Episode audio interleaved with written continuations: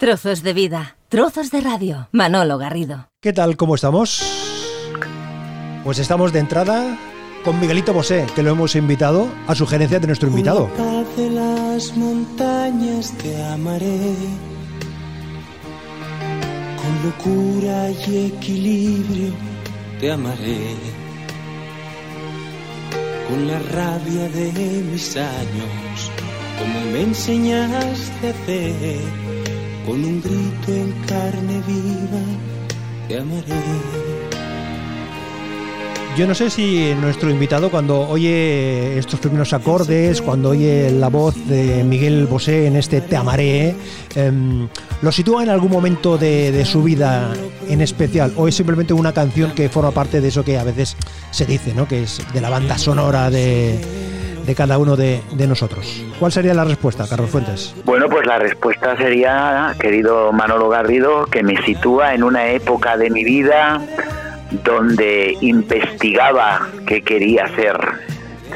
Si quería ser fraile, si no quería ser fraile, si quería ser eh, presentador, si no quería ser presentador. Me sitúa en una época llena de, ilusión, llena de ganas de hacer cosas, llena de fuerza, ¿no? En, en, mi juventud. Te amaré, te amaré, como no está permitido. Te amaré, te amaré como nunca se ha sabido. Yo no sé si a la hora de presentar a Carlos Fuentes como sacerdote, franciscano, director de escuela, presentador de televisión. Carlos, eh, ¿cuál sería Carlos Fuentes? Dos puntos. Un franciscano del mundo. por, por, por encima de todo, te sientes franciscano, ¿no, Carlos? No, es que es, que es, eh, no es una profesión, sino es una opción de vida. Entonces, franciscano, con todo lo que ello significa, pues hasta tiene relación con esta canción, ¿no? Con la paz de las montañas, ¿no? Es decir, el mensaje de Francisco de Asís. Por lo tanto, es lo que llevo como marca eh, de Carlos Fuentes. Es decir, soy un franciscano, un fraile franciscano, un admirador y un seguidor de Francisco de Asís, de su forma de pensar, de vivir y de amar.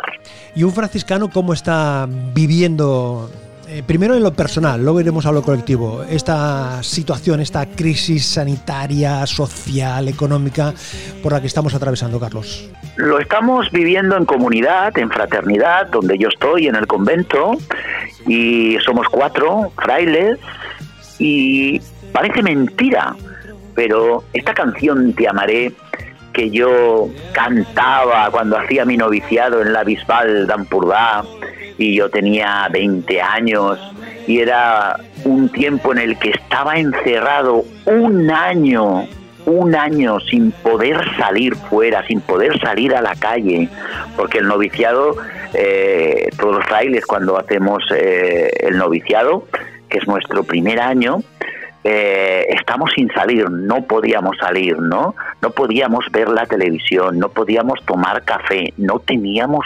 dinero eh, teníamos un horario con muchísima disciplina, pues oye, parece mentira, pero es como si ahora estuviéramos viviendo nuestro noviciado eh, a los eh, 60 años, es decir, eh, estamos en el convento, ha habido una parte muy fuerte en la que no hemos podido salir casi para nada, eh, hemos, bueno, en este convento no teníamos cenas eh, común porque eh, nuestros horarios nos impidían las cenas y por lo tanto eh, hemos vuelto a recuperar las cenas, la Eucaristía con celebrada juntos. Por tanto, es como si hubiéramos retrocedido.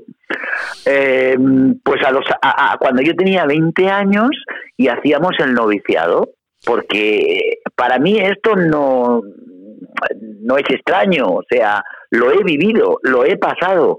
He estado un año entero sin salir de un convento. Solo nos dejaban salir los jueves por la tarde para dar un paseo por el pueblo, por la Bisbal y en un horario concreto. Entonces es como si hubiera retrocedido eh, en el tiempo.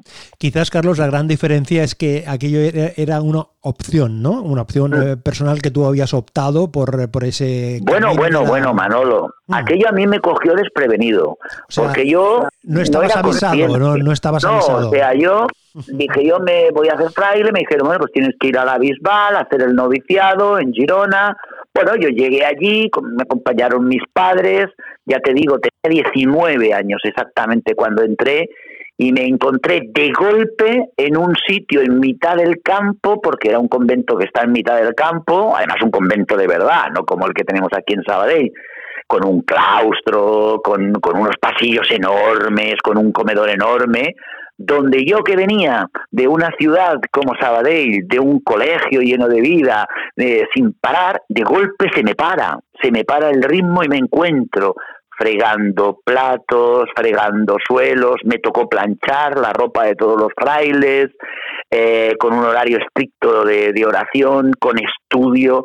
Yo no me lo esperaba. Y me acuerdo que estuve un mes y medio llorando porque pensaba, pero ¿dónde he venido yo a parar? Y me miraba el calendario y decía, Dios santo, pero todo el tiempo que voy a tener que estar aquí. Entonces, me cogió como desprevenido, o sea, también como ahora. Mm, yo, eh, cuando los chicos del colegio bajaban, bajaron por las escaleras el día 12 o 13, sabiendo que no iban a volver, yo qué sé, en una semana o dos, pensé, bueno, no era consciente de que esto iba a durar tanto. Por lo mismo me pasó entonces. Sin duda, Carlos, este apoyo religioso te está sirviendo, te ha servido con esta situación en un plano personal, ¿eh? Pues mira, esta es una pregunta clave de mi vida, Manolo. Esta pregunta es clave porque todo lo que pasa en mi vida tiene este apoyo basado en mis creencias, en mi fe, y el mensaje de Francisco de Asís.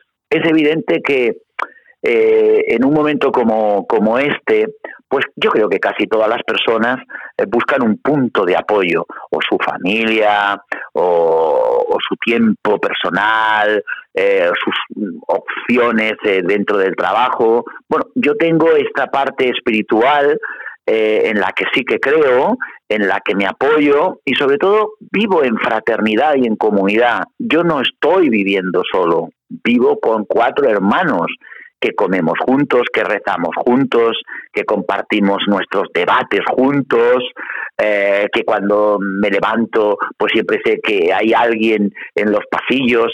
Por tanto, esa parte de vida de comunidad que alguna gente no llega a entender, eh, es un punto de apoyo fuerte. Y después está esa parte más íntima, más espiritual, en mi relación con Dios, en, en, el que hablo con Él, le cuento historias y sobre todo también de personas pues, que nos han dejado a lo largo de este tiempo y, le pido por, por, las familias, o sea, le rezo a mi Dios en el sentido de que ponga de su parte para... Mm, superar el dolor, para hacer que las personas puedan superar este, este dolor tremendo que, que, pues que, que se está viviendo en la sociedad. Por tanto, sí, mi fe siempre me acompaña y es mi punto de apoyo. Sin duda son momentos en los que eh, muchas personas, eh, con independencia de su orientación religiosa, existente o no existente, buscan respuestas, buscan apoyos, buscan eh, el salvavidas, ese, esa necesidad de, que, de explicar, de encontrar alguna, alguna explicación. Mm, ¿La encuentran en la, en la religión? Es decir, te, lo trasladan a ti porque tú tienes esa, como decías, e, e, esa, esa faceta múltiple de, franciscano, sacerdote convencional, oficias misas. En tus oraciones, cuando te diriges a, Dios, le pides esa ayuda, le pides ese, ese soporte. Ese soporte existe más que nunca cuando uno tiene tiempo para, para pensar, para reflexionar. Yo creo que por lo que he podido hablar con, con pues, pues, pues con feligreses de, la parroquia de la Creu Alta, de, de, de Sabadell, de la parroquia San Vicente, con, con los nuestros de aquí y sobre todo con, con con este grupo amplio de personas que hemos formado a través de la misa eh, que hacemos desde el convento cada día a las 7 de la tarde por Facebook y ahora también por TV.cat en Cataluña, por la televisión, pues eh, eh, hemos encontrado ahí pues que la gente, por ejemplo, en estos días en que las iglesias están cerradas, sobre todo los tanatorios están cerrados, donde la gente no se puede despedir y acompañar a sus seres queridos, han encontrado en este rincón, en estas Eucaristías, en este pequeño oratorio de Sabadell, han encontrado un punto donde ofrecer una misa a un ser querido. Cada día tenemos peticiones para que apliquemos misas, o bien por difuntos, por personas que nos están dejando y que no tienen una misa y saben que aquí se le puede aplicar, o bien en acción de gracias, dando gracias por algún hecho concreto, y también para felicitar a gente que cumple años. Esto nos lo hemos encontrado. La gente sí que ha encontrado, yo eso lo he notado, que buscaba este espacio un poco de reflexión y lo ha encontrado a través de las redes sociales y en este caso a través de una Eucaristía que llega a todo el mundo, cuando digo a todo el mundo no refiero a las personas, sino a todo el planeta, a todo el mundo, en el sentido de, eh, pues mira, que tenemos gente que nos sigue desde Argentina, desde Colombia, eh, desde Nueva York eh, y también evidentemente desde nuestro país. Buscan ese punto, esa media hora, porque no dura más, esa media hora donde pueden escribir incluso en el Facebook, van, se van escribiendo, se van saludando, buenas tardes, ya estamos aquí, familia, vamos a rezar hoy por no sé quién, contestan. Cuando nosotros decimos palabra de Dios, ellos escriben en, el Facebook, te alabamos Señor. Entonces, sí que creo yo que la gente eh, ha encontrado este punto. Hay otra gente que se ha cuestionado, esto es un castigo de Dios, esto es Dios que nos ha castigado, entonces, bueno, pues eh, ahí están las cosas, ¿no? En el sentido de... Te trasladan a ti también, ¿no, Carlos? Te, trasladan a ti esas reflexiones, ¿no? Esto es un castigo. Sí, estas ¿eh? reflexiones me, las trasladan eh, en el sentido de en el sentido de, que buscan, ¿vale? Una explicación, ¿no? Una explicación. Explicación, ¿no? Como diciendo, bueno, y esto mm, hay mucha gente que, bueno, mucha gente o alguna gente, pues que, que, dice, y, y esto no es un castigo de Dios, que Dios nos quiere mm, hacer reflexionar o incluso la naturaleza que nos está hablando, sí, claro que me han llegado. ¿Y cuál es tu respuesta? ¿Y cuál es tu respuesta, Carlos? Dios no castiga, yo es que por principio tengo esto. Es que yo, em, mira, ahí eh, entiendo que algunas personas em, nos, nos han formado ¿eh? o, incluso eh, nos han inculcado la idea de un Dios que castiga, pero no es así. No es así, no es así, es que no, no, no, no, no llegaría a entender un Dios que el Evangelio nos dice que es amor, que castigue. Por lo tanto, yo no creo que esto sea ningún castigo, ni que la naturaleza mm, quiera castigarnos. Estos son puntos de la vida, ¿eh? son puntos concretos de la vida, y nos ha tocado a nosotros vivirlo. Nos ha tocado a nosotros como en otras etapas le ha tocado a otra gente vivir otras desgracias comunes, porque no olvidemos que cada día existen desgracias puntuales en pequeños grupos en las familias, el que pierde un hermano en un accidente de, tráfico, el que pierde un padre, el que pierde un hijo. No olvidemos nunca que cada día el dolor forma parte de nuestra historia. Y ahora lo que ha pasado es que el dolor es comunitario, se ha ampliado, pero el dolor existe, porque forma parte del hombre, porque forma parte de la humanidad. Por tanto, Dios que es amor nos da claves para combatir el dolor, porque con amor lo podemos combatir. Yo es eh, lo que intento explicar a la gente y sobre todo, por ejemplo, derivo a Musén Alfonso en la parroquia de San Vicente de la Creu Alta o a Joan Bordoy en Mallorca, que saben más que yo, em, son rectores eh, párrocos que están especializados en acompañamiento, en el dolor, eh, que saben cómo decirle a un niño por qué se ha muerto su padre. Entonces, eh, el dolor se puede combatir y se debe combatir, pero existe cada día. Nada más que ahora se ha hecho comunitario. Aquí estamos conversando con el franciscano del mundo, Carlos Fuentes.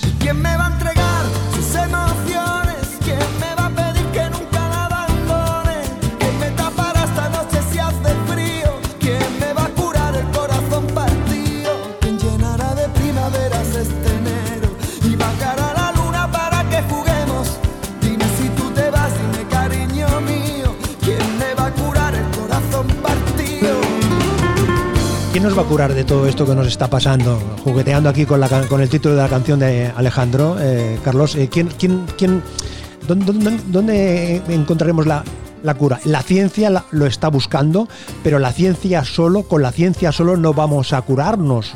Vamos a necesitar mucha ayuda emocional, mucha ayuda profesional. Ahí la religión, el sentimiento, la fe va a jugar no solo en el presente, sino en el futuro inmediato. Carlos, ¿crees tú que va a jugar un papel determinante, clave? Bueno, yo creo que, mm, eh, como tú muy bien dices, la ciencia nos tendrá que dar el resultado, tarde o temprano.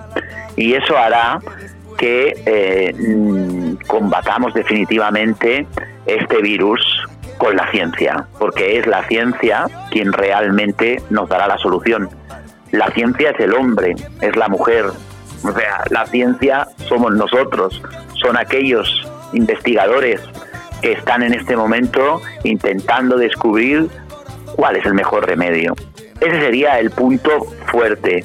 Y un punto secundario, pero no por eso deja de ser menos importante, será curar el alma de la gente, curar eh, las depresiones que van a llegar eh, y sobre todo la solidaridad que tiene que haber grande, muy grande, para todas aquellas personas que se han quedado y se van a quedar sin trabajo. Llega una ola profunda, inmensa, que va a arrasar con muchos eh, trabajos y que va a hacer que las familias padezcan muchísimo. Yo creo que ahí la iglesia va a estar, como siempre ha estado. Gente que ha dicho, ¿y qué ha hecho la iglesia durante este tiempo? ¿Nada más rezar? Bueno, yo creo que ha hecho más, ¿no? Pero ahora, ¿qué hará la iglesia? ¿Qué hará la administración? ¿Quién realmente ayudará a la gente? Pues eh, las miles de parroquias que volverán a abrir sus parroquias para que sus puertas para que Cáritas entregue alimentos, para que Cáritas siga ayudando y otras asociaciones y otras ONGs que no pertenecen a la Iglesia.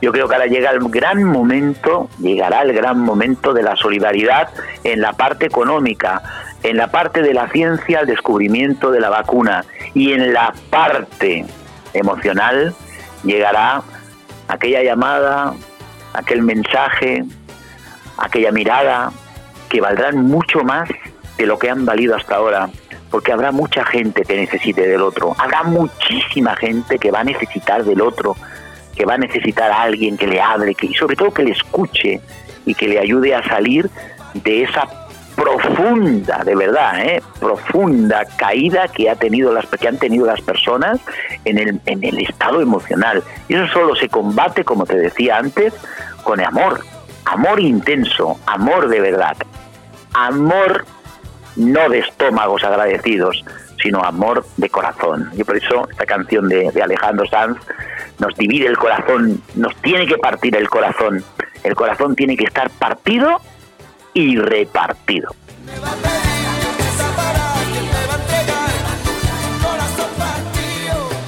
Estas reflexiones que estamos eh, compartiendo, que está compartiendo con nosotros eh, Carlos Fuentes, em, las hace eh, a través de la celebración de la Eucaristía, en, su ámbito, en su contexto, eh, en, torno a lo que se esté abordando, y también en sus apariciones públicas, en su otra faceta, como decíamos, de presentador de televisión. Mm, hace pocas semanas se ha recuperado un programa de gran éxito, Cataluña Opina, que estuvo funcionando durante unas cuantas temporadas, con, como decíamos, con mucho éxito, en un, nuevo proyecto televisivo que es eh, TV Cat. Y precisamente se recupera el Cataluña Opina, Carlos, en esta situación de crisis sanitaria, económica, social. ¿Por qué ahora recuperar el Cataluña Opina? Hemos recuperado el Cataluña Opina porque Nicola Pedrasoli, que es el bueno pues nuestro mayor responsable de TV.cat, como lo fue de Canal 50, como lo fue de Canal Catalá, en agosto ya me llamó diciendo que, mm, bueno, el Punabui había dejado las frecuencias y que por lo tanto teníamos que volver a hacer, eh, hacer em, televisión, ¿no? ¿Y qué pasó? Pues pasó lo siguiente, pasó que eh, estábamos preparando, porque yo tenía entonces televisión española y le dije, hombre, estando en televisión española me va a ser complicado hacer otro programa. Y cuando pues nos quitaron de televisión española en, en Cataluña, eh, Nicolás enseguida me dijo, eh, es el momento de empezar a prepararlo. Y lo estábamos preparando para empezar en septiembre, la verdad, Pero cuando llegó el virus, Nicolás me llamó y me dijo, Carlos, por favor, hay que hacerlo. La gente necesita ahora ese programa, la gente necesita llamar, necesita reflexiones, necesita diversidad, pluralidad. Y dije, pero Nicolás, si no tenemos presupuesto, si no tenemos dinero, por favor, hacerlo, por favor. Bueno, pues nos hemos tirado a la piscina, lo vamos a hacer hasta el 19 de junio, lo estamos haciendo gratis, todos, Caramba. todos, colaboradores, presentadores, todos, estamos haciendo un proyecto totalmente gratis, porque creemos que es el momento de estar al lado de la gente y mm, el resultado es muy positivo, pues porque todo el mundo está viniendo, todo el mundo está participando, gente diversa y diferente. Además, también tengo la facilidad ahora a través del Sky de tener cualquier persona desde cualquier sitio, pero es la grandeza de haber recuperado un proyecto sin dinero. ¿eh? Esto, esto parece mentira, pero es así.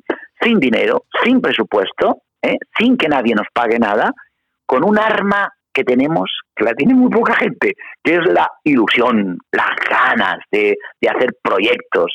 Hoy en septiembre ya llegará al presupuesto, pero ahora nosotros teníamos que hacer esto y yo en eso pues eh, le agradezco a Nicola que nos haya insistido y que él sí que ha, ha, tenido que poner toda la infraestructura que son pues pues plató, señal, en fin, todo esto que tú ya sabes, Manolo, que es lo que también vale un dinero, pero eso lo ha puesto él, pero todos los demás es un proyecto totalmente desinteresado en el que mostramos nuestras cartas y especialmente me siento feliz de haber recuperado el Cataluña Opina, que vuelve a dar la palabra a todo el mundo y que vuelve a tener la diversidad y la pluralidad que yo creo que es necesaria eh, en Cataluña, especialmente, y en un programa de televisión. Hablábamos hace un momento, Carlos, de que cómo eh, la fe, cómo la religión es un soporte, es un elemento destacado donde uno busca, donde una parte de la población busca explicaciones, busca respuestas, eh, busca apoyo. También se acerca mucha ciudadanía hacia los medios, miran hacia los medios de comunicación a la búsqueda precisamente de esa explicación, de esa, de esa ayuda, de ese por qué. Decía yo, Carlos, que el papel de los medios de comunicación en una situación tan determinante, tan crítica, tan difícil, tan dolorosa como la que estamos viviendo, determinante. Los medios de comunicación en este momento pues tienen que estar y tienen que dar a conocer lo que está pasando, porque es nuestra mayor información. Yo cada mañana espero que mmm, me digan cómo va la famosa curva, ¿no? Es verdad que los medios de comunicación eh, pues son lo que son y hay que poner en cuarentena, y nunca mejor dicho, todo aquello que se dice desde los medios de comunicación, pero todos, ¿eh? Por tanto, lo que sí creo es que cada uno sabe elegir lo que busca, lo que quiere y sabe encontrar su fuente de información. Creo que también la diversidad y la pluralidad en los medios de comunicación es amplia. No te voy a negar que eh, los medios de comunicación públicos pueden tener más ataduras que uno privado, eh, pero mmm, la libertad depende de cada uno. Yo siempre eh, he intentado mmm, trabajar en libertad y yo creo que en casi todos los sitios lo he conseguido la libertad no significa tampoco hacer lo que a uno le dé la gana y venga no y dar la voz a, a, a, gente que a lo mejor no tiene argumentos. No mm, la libertad significa dar la voz a aquellos que argumentan. O sea yo siempre digo un debate donde no hay argumento no interesa. Te doy la razón en que los medios de comunicación en este momento vamos han sido esenciales claves. Y las redes sociales también. Por ejemplo pues esta conversación que nosotros tenemos ahora pues llegará constantemente y a la hora que quiera. Mira, yo trabajo con, con, con mis alumnos de, de la ESO, de tercer y cuarto de la ESO, ellos no ven la televisión ya. Para ellos la televisión no existe. Ellos eligen, buscan, encuentran, pero nunca, nunca lo hacen en la televisión. No ven la televisión, no la ven, de verdad. ¿eh? Hablábamos de punto de apoyo en la religión, hablábamos de la información en los medios y el acompañamiento en la música. Esa chica es mía, casi, casi mía, y está loca por mí, pero aún no se fía.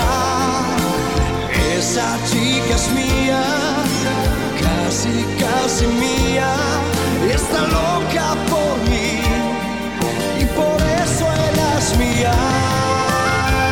Miguel Bosé nos ha servido para iniciar esta conversación con Carlos Fuentes. Después también eh, escuchábamos a Alejandro Sanz a sugerencia de él, ambos. Y este tercero, a Sergio Dalma, también. Me fijaba, eh, Carlos, que la pieza de Miguel Bosé es del año 78 la de ¿Eh? Alejandro del año 1997 y esta de Sergio Dalma, esa chica es mía, de 1989, su arranque. Es decir, que es una canción de cada una de las décadas, de cada una de las, de las décadas. Decías que Miguel Bosé te acompaña desde el principio, forma parte de tu, de tu banda sonora. Alejandro también eh, lo apuntabas ahí. En el caso de Sergio, por, por ser vecinos de la ciudad de Sabadell, eh, esta, este, esta selección de la chica es mía, ese, ese arranque de su carrera. Pues mira, te voy a contar. Miguel Bosé, como sabes muy bien, eh, me acompaña desde siempre porque, bueno, es mi amigo. Gracias a él conocí a Alejandro Sanz un día en su casa que me dijo, mm, espérate un momento que va a venir Alejandro y quiero presentártelo. Lo conocí ahí. También conocí en casa de Miguel Bosé a, bueno, a, a mucha gente, pero por centrarnos en estos tres, eh, conocí a Alejandro Sanz, que después pues eh, oficié su, su boda aquí en nuestra iglesia de, los franciscanos de Sabadell. Eh, y, con él tengo una relación muy, muy, muy personal mm, de alguien pues que conversamos. No hace mucho me, escribió un mensaje diciéndome, Carlos, cuando pase esto nos tenemos que ver, que me gustaría tener una conversación franciscana contigo. Y Sergio Dalma, sigue siendo el que me acompaña siempre eh, para darme energía. Yo, Manolo Garrido, que hago elíptica cada día, 20 minutos, me pongo a Sergio Dalma en sus conciertos, en las pantallas, en la pantalla que tengo aquí, y hago elíptica con él y me lo paso en grande. Sabes muy bien que la última vez que nos hemos visto en persona ha sido en Palma de Mallorca, donde nos encontramos en el concierto con gran ilusión. 14 de febrero, 14 de febrero. Exactamente. Y donde vivimos eh, una noche, mm, vamos, eh, de, de, de, de, música, de ambiente, de energía, de algo positivo, ¿no? Entonces Sergio Dalma es aquel que me pongo en el coche, en los viajes y llevo y tal. Es verdad que lo recuerdo también, pues eh, a través de, de, un exalumno mío, Fran Berengué, eh, que un día se presentó en el colegio con un con un disco de, toda la vida, que era este, esta chica es mía, y me dijo, oye Carlos, mira, hay un amigo mío que ha sacado un disco, a ver si le haces una entrevista y tal. Entonces estaba en televisión Sabadell, no era ni canal catalán mi canal 50, eh, allí en la calle de la estación. Correcto. Donde, donde tuvimos una época allí que estábamos y tenía un programa que se llamaba Martes Noche o Martes. Eh, no, Avui Estimars. Se llamaba Avui Estimars, efectivamente y le dije a Fran Berenguer, digo, bueno, pues dile que, que, le llamo y que venga y que venga un día y le entrevisto. Y me acuerdo de aquel día que entró con aquel pelo largo que tenía y con su disco en la mano y tal, ¿no? Yo he tenido siempre una relación con él de, de, respeto, es decir, pues bueno, pues eso, pues nos enviamos en mensajes, nos escribimos. A ver, su hermano es mi, mi urólogo, el Santi Capdevila. Correcto. Eh, he tenido siempre una, una relación, no como la que tengo con Miguel Bosé y Sergio Dalma, pues una relación cordial también porque, porque bueno, es de Sabadell, ¿no? Pero en el caso de, de por qué lo he elegido a él, lo he elegido por su constancia, ¿eh? por su constancia, por su forma de transmitir la música, por su energía, por sus ganas y porque me da alegría. Es que yo, Sergio Dalma, para mí es alegría.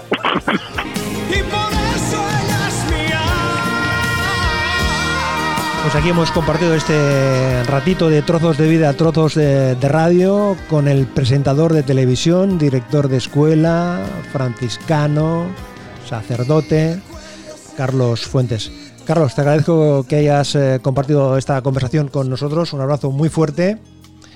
Y no sé. Manolo, sí. yo sí que quería agradecerte a ti este tiempo que dedicas eh, a la radio, en definitiva, ¿no? Es decir, eh, cómo te gusta la palabra, cómo te gusta jugar con las palabras, cómo vas siguiendo a través de la música, cómo eres un hombre radiante y cómo no dejas nunca de crear, de hacer.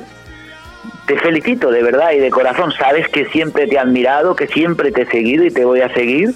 Y te agradezco siempre que me tengas presente. Y yo, cuando estaba en Radio Sabadell, siempre te decía, yo no sé hacer radio, digo, hago lo que puedo, ¿no? Y me fijo en ti, ¿no? Pero es verdad que siempre has estado y estás, y te lo agradezco de corazón y a toda tu gente que sigue pues estos trozos de vida, estos trozos de radio, estos trozos de palabra, que no dejen de seguirte porque vale la pena eh, tener estos momentos de reflexión y de, y de palabra. Muchas gracias, Manolo, te felicito. Un abrazo fuerte, Carlos Fuentes, compartiendo. Un abrazo franciscano, un abrazo franciscano, hasta luego, muchas gracias. Esas historias del coronavirus. Disimula y hace como que no ve cuando le digo, eh, ¿a dónde vas tan sola? Orgullosa y temblorosa como un flan sus pasos se le van, por no decirme hola. Esa chica es mía, casi, casi mía, está loca